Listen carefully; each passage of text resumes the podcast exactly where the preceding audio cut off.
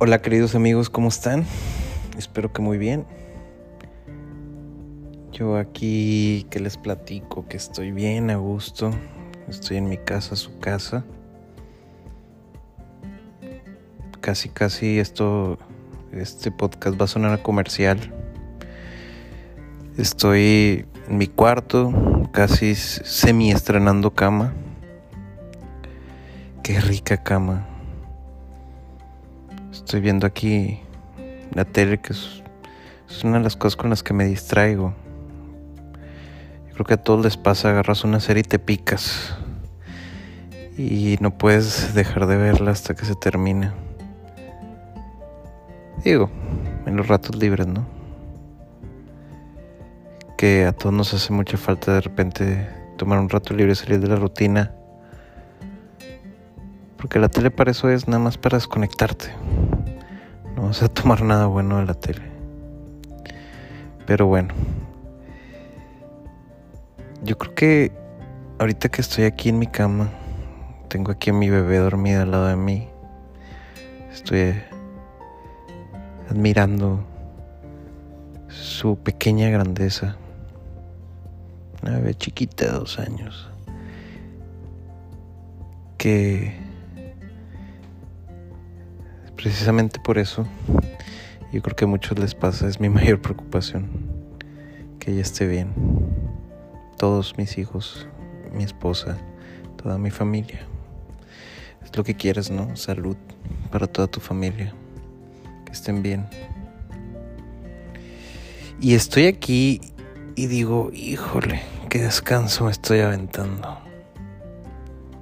Yo creo que la vida es así, ¿no? Es bien importante el lugar donde descansas, el lugar sobre el que descansas. Porque pues eso te da energía para hacer las cosas que tienes que hacer, que ir a trabajar, hacer ejercicio, tener una vida plena, ser feliz. Y yo creo que eso influye bastante. Entonces, es como, yo creo que se refleja en los aspectos de la vida. Y es lo más importante, o sea, si tú tienes un lugar bueno donde descansar, donde recargas todas esas pilas, llenas tu mente, o más bien la relajas para poder utilizarla al 100 o 200% la siguiente vez, donde llenas tu corazón al estar con tu familia.